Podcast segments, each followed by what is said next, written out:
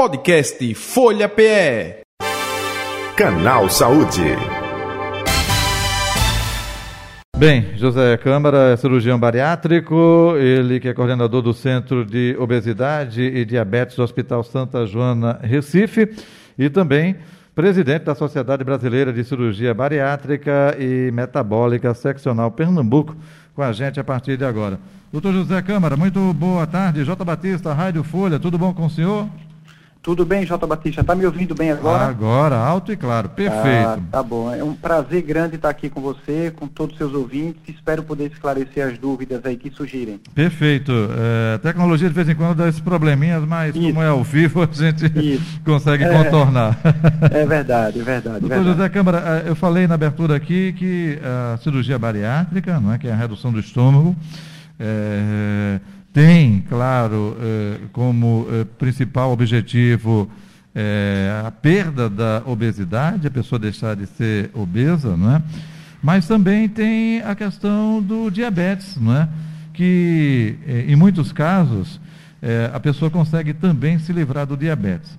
É para todo tipo de diabetes, não necessariamente, até para situar o nosso ouvinte, o que a gente pode passar nesse aspecto, hein, por favor? Bom, é o seguinte, em relação à cirurgia bariátrica, primeiro vamos para o conceito. Certo. O nome bariátrica vem de um prefixo que esse baro significa peso.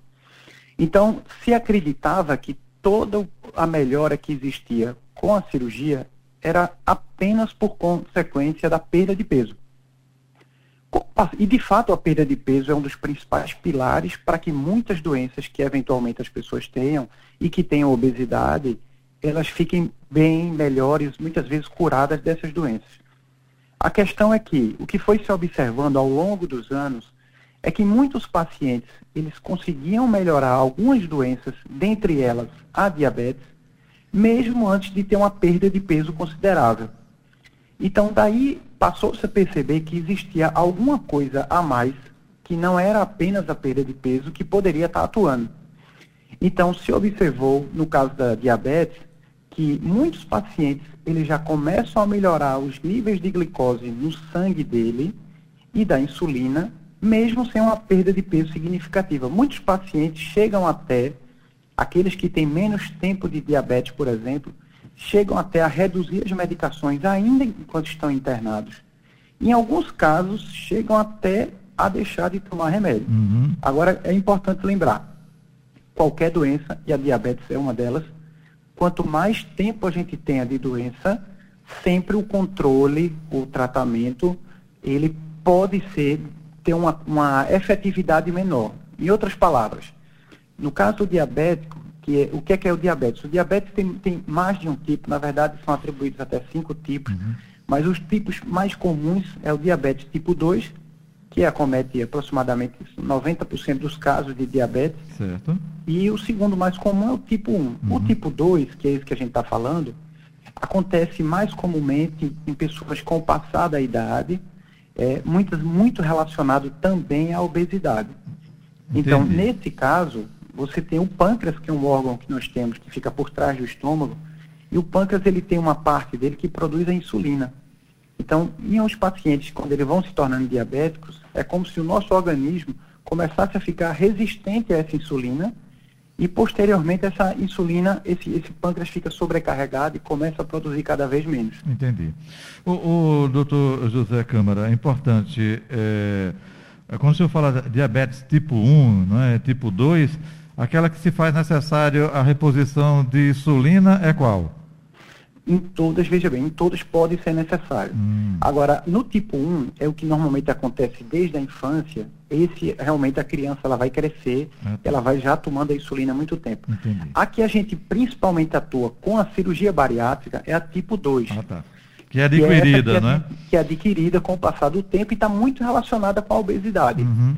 Geralmente a insulina entra quando as medicações outras, que são chamadas hipoglicemiantes, eles já não são suficientes para manter um nível adequado de glicose no sangue. Perfeito.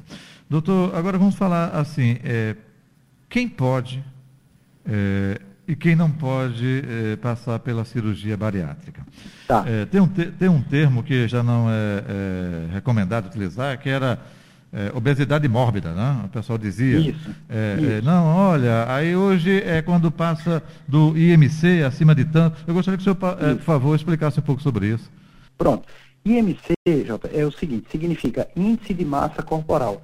Basicamente, a gente pega o peso do paciente, divide pela altura vezes a altura. Essa equação vai dar o nosso IMC. Quando essa conta dá mais que 30, o valor, o resultado dá maior que 30, a gente já fala que o paciente tem obesidade. Então, a gente consegue dividir, classificar essa, essa obesidade. Então, de 30 até 34,9, a gente chama grau 1. Uhum. 35 a 39,9, grau 2, acima de 40, grau 3. Acima de 50, superobesidade e por aí vai. Então, na cirurgia bariátrica, ela é indicada quando esse IMC ele é maior do que 40, mesmo que a pessoa não tenha nenhuma outra doença conhecida por ela, mesmo que as taxas estejam, entre aspas, normais, que não tome medicação, mas como a obesidade grau 3 já é considerada uma obesidade mais grave, ela é indicada a cirurgia. Ela é a que se chamava comumente de obesidade mórbida. Uhum. A obesidade antes dessa, que é o grau 2, o IMC acima de 35, se o paciente tiver pelo menos uma doença ligada à obesidade, a gente também indica a cirurgia. Essas doenças ligadas à obesidade, a gente chama de comorbidades. A diabetes é uma delas. Então, no grau 1, que é a obesidade mais leve, ou seja, o IMC acima de 30, se o paciente for diabético tipo 2, há pelo menos 2 anos, até 10 anos, e não tem uma resposta adequada ao tratamento, e também esteja ali na faixa etária entre 18 e 70 anos, é, esse paciente, ele também pode ser considerado para cirurgia, nesse caso, da, obesidade, da a metabólica, que a gente chama. Ah, Porque, veja bem, vamos tentar esclarecer um pouco melhor. É, a gente não falava esse nome antigamente metabólica, a gente só falava cirurgia bariátrica. E ainda se fala muito. Na obesidade grau 1, como é uma obesidade mais leve, é, havia muita resistência para se indicar uma cirurgia nesses pacientes, por considerar que o paciente ainda poderia tentar perder peso de outras formas e não se via tanta doença. O que os estudos mostraram é que o paciente diabético do grau 1, esse paciente, é, a gente não quer nem só perda de peso dele, a gente quer mais as alterações que a cirurgia causa. Então, na obesidade grau 1, a cirurgia que a gente faz é a mesma, mas a gente chama de cirurgia metabólica. hum, entendi. Isso, o Conselho Federal de Medicina já estabeleceu isso desde 2017. Então, isso não é uma coisa super recente. É, é uma questão mais técnica entre vocês, profissionais da É, área de saúde? É, veja só, o, o procedimento em si é o mesmo. Uhum. É, a- a- essa obesidade grau 1, nem todos os convênios, falando de plano de saúde, Ah, tá. nem todos aceitam, mas assim, já é embasado pelo Conselho Federal de Medicina, já tem diversos estudos que mostram que esses pacientes se beneficiam Perfeito. quando são submetidos a essa cirurgia. Tá? Ô, ô, ô, doutor eh, eh, Câmara, a- até aproveitando, eh, durante muitos anos também eh, tinha pessoas que estavam próxima da chamada obesidade mórbida e Certo. não chegava ainda a entrar eh, no que plano de saúde e outras eh, situações cobria. Aí a pessoa engordava, fazia justamente um esforço para engordar, para chegar eh, justamente nessa eh, obesidade mórbida para passar pelo processo cirúrgico. Isso aconteceu muito no passado, né?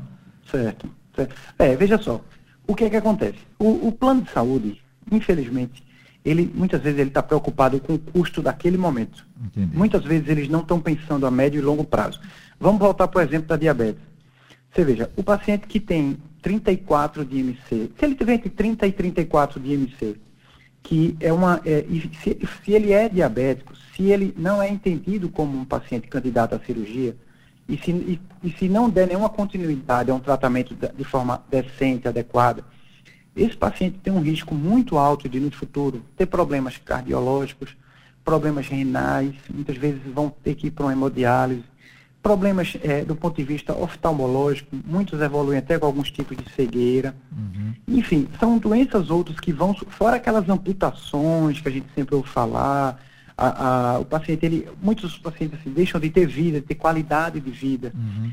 E aí, assim, hoje já existe um entendimento que esse paciente que ele está na obesidade grau 1, que não atingiu os 35, e os estudos mostram isso, eles se beneficiam e não tem nada com essa história de pensar, ah, não, vai perder peso demais, vai definhar. Não, não tem nada disso não. Até porque as técnicas cirúrgicas também, elas, elas evoluíram, o conhecimento sobre o corpo humano, o metabolismo, a cirurgia também evoluiu muito. Perfeito. Entendeu? Entendi, sim. Doutor José Câmara, outro detalhe também é tipos né, de procedimento. É, já ouvi falar de bypass, já ouvi falar de misto. É, eu gostaria que o senhor falasse Isso. quais são os tipos mais utilizados por vocês. Olha, é o seguinte, o mundo todo, ele, o que eles mais usam são dois tipos principais. Uma que mexe apenas no estômago. Toda vez que a gente tira um pedaço de estômago, a gente chama de gastrectomia. Quando eu tiro uma parte, eu chamo de gastrectomia parcial. No caso da bariátrica, a gente tira uma parte do estômago de cima para baixo. Então a gente chama de gastrectomia vertical. Mas essa cirurgia ela é muito conhecida como sleeve. Muita gente fala isso no sleeve. Entendi. É, sleeve diz respeito a, é um nome traduzido do inglês que seria uma manga, uma manga de camisa, entende? Uhum, uma coisa uhum. parece uma é, é, é, como se fosse uma manga. Uhum. A outra cirurgia que o mundo todo mais faz é esse que você acabou de citar, que é o bypass. O nome bypass diz respeito a desvio. Uhum. Então, nesse, o estômago fica pequenininho, fica menor, cabe aproximadamente de 30 a 50 ml, e é feito um corte no intestino. Esse intestino cortado, ele sobe e vai fazer uma costura com esse estômagozinho. Então, a comida vai vir, passa nesse estômago pequeno, e cai direto numa parte do intestino mais avançada do que ela iria andar normalmente. Então, nas duas cirurgias, você vai ter restrição da quantidade de comida, você vai comer menos, você vai ficar saciado mais rápido, e você também vai ter a, a diminuição da produção de alguns hormônios que iriam estimular a fome. Além disso, o efeito que a gente vai chamar agora também de metabólico, é que o alimento, quando ele desce e chega mais rápido no intestino, lá na parte final, ele vai levar à produção de hormônios que vão agir melhorando a produção de insulina, é, aumentando a saciedade, reduzindo o esvaziamento do estômago, dentre outras é, é, possibilidades que vão acontecendo e que, no fim, levam a uma melhora da, da, das doenças ligadas à obesidade. Entendi. E, e, a escolha é paciente médico? É, quem determina Olha, qual tipo a ser utilizado? Você, você vai ouvir cirurgiões dizendo que só fazem a técnica A ou a técnica B. O que é que a gente entende? A gente aqui, você já comentou, nós trabalhamos aqui no Centro de Obesidade e Diabetes do Santa Joana, é, a gente avalia caso a caso, uhum. tá? Tem pacientes, por exemplo, paciente que tenha muito refluxo, e a obesidade ela está muito ligada a refluxo. Aproximadamente 20% dos pacientes têm refluxo. Esses pacientes, se eles fizerem o sleeve, ele tem uma possibilidade de aumentar esse refluxo. Ou, eventualmente, surgir um refluxo em quem não tinha sintoma. Então, esse paciente é mais indicado fazer o bypass. Entendi. Agora, a gente tem pacientes, por exemplo, pacientes que a gente chama os extremos da idade. Paciente mais jovem ou paciente mais idoso, se ele não tiver, por exemplo, o refluxo, tem, a, o sleeve é uma cirurgia interessante. É uma cirurgia que, vamos dizer assim, ela é menos potente, mas ela agride menos. Uhum. E tem um resultado também muito bom. Entende? Entendi. Então, a, a, decisão depende do paciente, claro, depende do cirurgião também, de todo, tudo que você identifica no pré-operatório. Uhum. O eh, doutor eh, José Câmara, outro detalhe, eh, não é de uma hora para outra que, eh, mesmo que a pessoa esteja com sobrepeso, enfim, dentro Perfeito. dessa meta atingida, que a pessoa está apta a realizar a cirurgia. Perfeito. O, o, o, que é feito é, é uma equipe multidisciplinar que, olha, você Perfeito. tem até o peso, mas não tem condição de fazer. Existe isso? Existe? Existe, veja só. A gente está falando aqui de cirurgia, mas a gente sempre orienta e recomenda que o paciente ele sempre tente o tratamento clínico antes. Uhum. Na verdade, para a gente indicar a cirurgia, a gente costuma dizer que o paciente tem que ter tentado pelo menos dois anos. Só que o paciente que vem para a gente, normalmente ele já tentou diversas coisas. Ele já fez várias dietas, ele disse que já foi para atividade física, academia e outros. Muitos já tomaram medicações, perderam peso e ganharam novamente, ou eventualmente não perderam.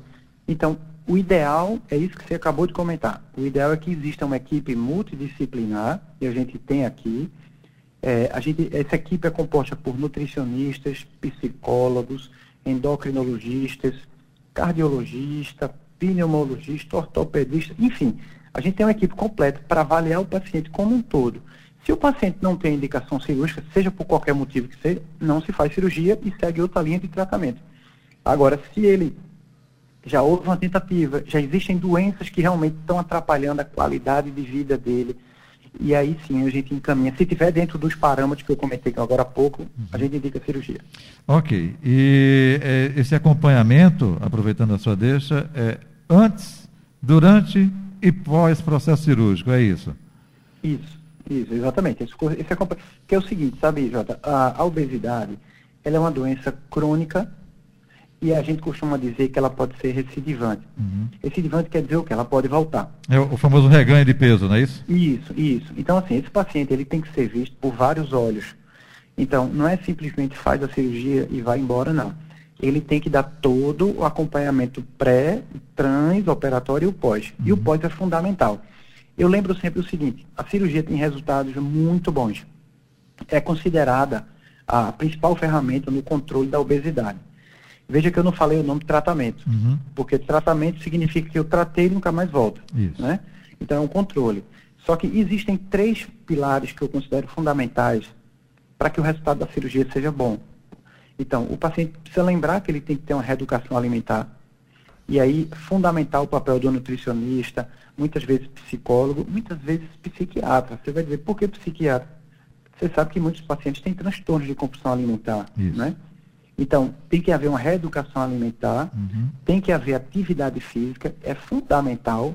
Atividade física vai ajudar muito na perda de peso e na manutenção dessa perda. Uhum. E o terceiro pilar que eu considero fundamental é exatamente a saúde mental. Entendi. Ou seja, a cabeça tem que estar boa. É, é tem, tem gente... até, tem, desculpe interrompê-lo, doutor. Tem até casos é. que é, pessoas é, entram no alcoolismo em virtude. É, não sei se está correlacionado ou, coincidentemente, existem casos, né? É, porque a gente, a gente sempre ouve falar de um caso aqui, um caso ali, mas graças a Deus a grande maioria não tem isso. Uhum. Mas assim, por isso a importância de você conhecer bem o paciente antes da cirurgia e manter o acompanhamento depois. Perfeito. Porque, como eu falei, existem transtornos. Muitas vezes o paciente ele tem uma compulsão por uma coisa, como ele não pode mais comer aquela quantidade, ele hum. vai partir para outra hum. coisa que o dê muito prazer. Hum. Entende? Entendi. Por isso que esse acompanhamento tem que ser integral e idealmente para o resto da vida. Perfeito. Doutor José Câmara, é, mais algum detalhe que o senhor gostaria de acrescentar? Onde encontrá-lo nas redes sociais Olha, ou o próprio telefone? Fique à vontade. Tá, Joé. Na rede social tem todos os meus dados lá de contato. É o arroba doutor, de, que é o DR, né? Uhum. DR José Câmara. C-A-M-A-R-A arroba doutor José Câmara lá, a gente sempre estou dando umas dicas, falando alguma coisa, e é fácil de encontrar a gente aqui do hospital. Perfeito. Agradecendo aí a tá atenção bom? e agradecendo a aula, viu? Oh, que isso. Conversamos com o doutor José Câmara, ele é cirurgião bariátrico, coordenador do Centro de Obesidade e Diabetes do Hospital Santa Joana Recife. Ele é presidente da Sociedade Brasileira de Cirurgia Bariátrica e Metabólica, seccional Pernambuco. Foi o nosso convidado de hoje do Canal Saúde, que vai ficando por aqui. Podcast Folha PE. Canal Saúde.